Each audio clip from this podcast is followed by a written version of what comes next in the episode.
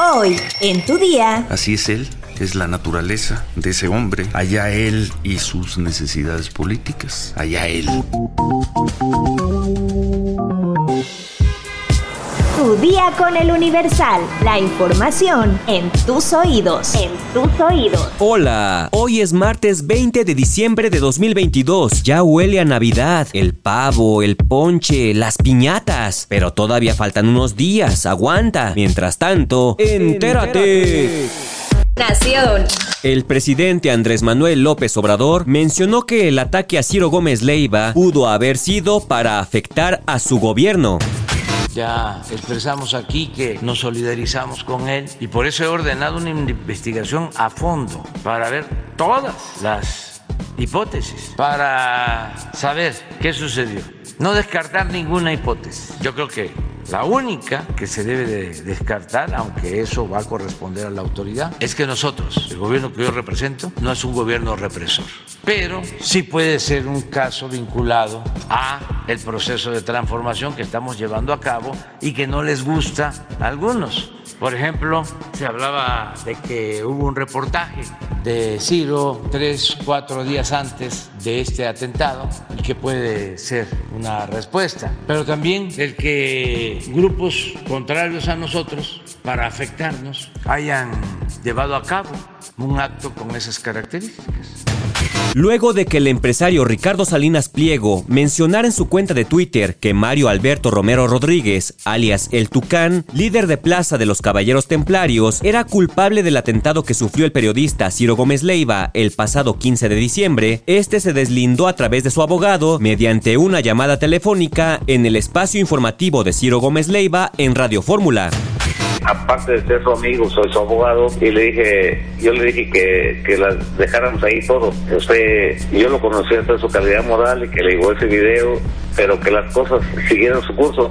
El problema fue que Salinas Pliego hizo una acusación directa en contra de él, derivado de esta acusación y por la por la amistad que usted me ha dispensado y por el contacto con usted, con ustedes, este, él aceptó hablar con usted. Dijo de viva voz el día de ayer. Dijo, yo respeto al señor Ciro Gómez por su calidad moral como periodista, respeto la libertad de expresión el pasado domingo 18 de diciembre, el presidente de Grupo Salinas teorizó que esta agresión dejó otra vez en claro que el Estado mexicano falla diario y es incapaz de brindar lo básico como la seguridad a los ciudadanos y afirmó que lo más probable era que el atentado estuviera relacionado con que el comunicador días antes dio a conocer en un reportaje que el Tucán entró a una iglesia del municipio de Parácuaro, Michoacán, acompañado por el cantante de música regional Ezequiel Peña y por policías municipales. En las imágenes que presentó Gómez Leiva, se observan a policías municipales armados, aparentemente escoltando a Mario Alberto Romero y otros cargando el arreglo floral que el líder de los templarios obsequió.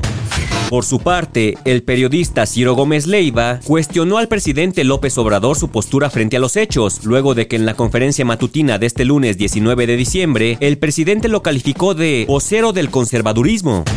Pues fiel a su estilo, el presidente López Obrador no ha perdido la oportunidad para para agredirme. ¿Qué necesidad había de hacerlo hoy? Pero bueno, no se pudo contener y poco su naturaleza, ¿no? En su programa en Radio Fórmula, Ciro Gómez Leiva se mostró molesto sobre las declaraciones de López Obrador y aseguró que el presidente no ha perdido la oportunidad de atacar desde la mañanera.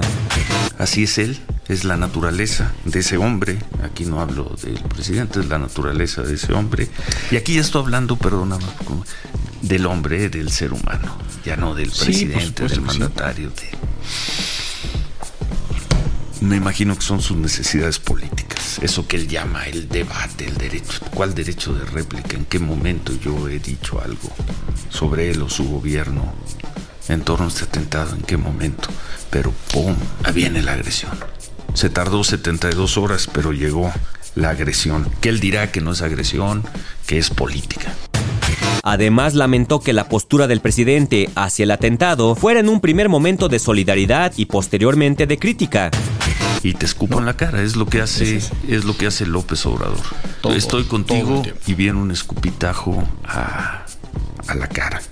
Es lo que acaba de hacer. En fin, allá él y sus necesidades políticas, allá él y sus resentimientos. Metrópoli.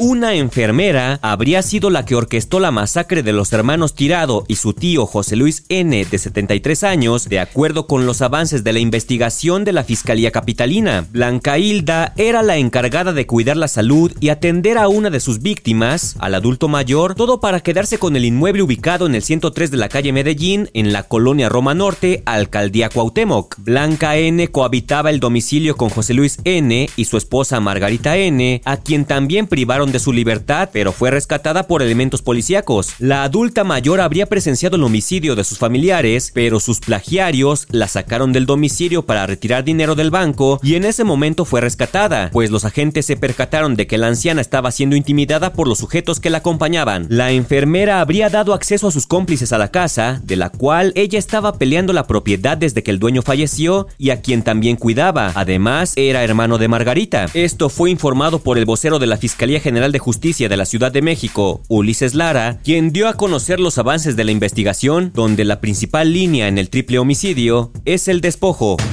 Policías preventivos acudieron la tarde de ayer a un inmueble en la colonia Roma Norte, a donde a petición de parte y luego de una inspección localizaron en el interior de un cuarto tipo bodega a tres hombres que se encontraban sin vida, quienes coincidían con las características de las personas buscadas. Asimismo, en el lugar se brindó auxilio a una mujer adulto mayor, quien señaló que de manera violenta, junto con su esposo y sus sobrinos, habían sido privados de la libertad y despojada de sus tarjetas bancarias por varias personas.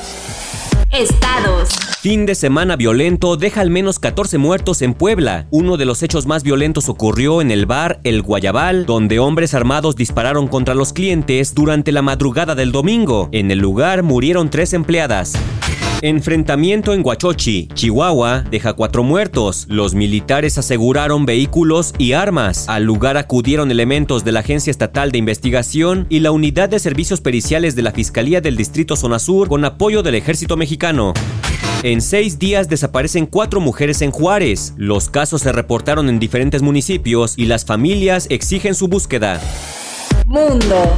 El comité que investiga el asalto al Capitolio de Estados Unidos en 2021 pide imputar a Donald Trump. La comisión considera que el expresidente de Estados Unidos obstruyó un procedimiento oficial e incitó a una insurrección, además de conspirar para defraudar al gobierno federal y para hacer una declaración falsa. ¿Qué significa que el comité del Congreso de Estados Unidos pida imputar a Trump? La postura es que sea acusado de cuatro delitos. Esta postura es principalmente simbólica, puesto que el Departamento de Justicia decide en última instancia si procesar al expresidente estadounidense o a otros participantes. Espectáculos. Tras varios meses de disputa, todo parece indicar que el asunto entre Johnny Depp y Amber Heard ha quedado solucionado, al menos en el plano legal, pues la actriz no continuará con la apelación por supuestas equivocaciones en la revisión de pruebas que demostraban su inocencia y en cambio llegó a un acuerdo con el actor. El convenio estipula que Heard ya no tendrá que indemnizarlo por los 10.3 millones de dólares como se había estipulado en un principio, dado que la actriz y sus abogados argumentaron que no contaba con el poder adquisitivo suficiente para solventar dicho reparo de los daños morales de su exmarido, sino que pagará únicamente un millón de dólares, mismos que, según sus propias palabras, no saldrán de su bolsillo, sino de su compañía de seguros. Otro de los pormenores que forman parte del acuerdo tiene que ver con la actividad en la que Depp invertirá el dinero, pues desde que empezó el enfrentamiento legal, los representantes del actor aseguraron que la demanda de difamación interpuesta por Johnny no era una cuestión de dinero, sino de justicia y lo que recibe el actor será donado a organizaciones benéficas. Cabe mencionar que Depp no se ha pronunciado al respecto, a diferencia de Amber, quien a través de un comunicado publicado en sus redes sociales expresó que esta batalla no solo la hizo dejar de creer en el sistema legal estadounidense, sino que la afectó personal y profesionalmente, destruyendo su vida por todas las difamaciones de las que ha sido víctima difundidas en redes sociales, generando la más grande humillación por la que ha atravesado. ¿Sabes cuántas veces puedes entrar a Estados Unidos con visa de turista? Descúbrelo en nuestra sección destinos en eluniversal.com.mx. Ya estás informado, pero sigue todas las redes sociales de El Universal para estar actualizado. Comparte este podcast y mañana no te olvides de empezar tu día, tu, día, con, El Universal. Tu día con el Universal. La información en tus oídos. En tus oídos. When you make decisions for your company, you look for the no-brainers. If you have a lot of mailing to do, stamps.com is the ultimate no-brainer. Use the stamps.com mobile app to mail everything you need to keep your business running with up to 89% off USPS and UPS. Make the same no-brainer decision as over 1 million other businesses with stamps.com. Use code program for a special offer. That's stamps.com, code program.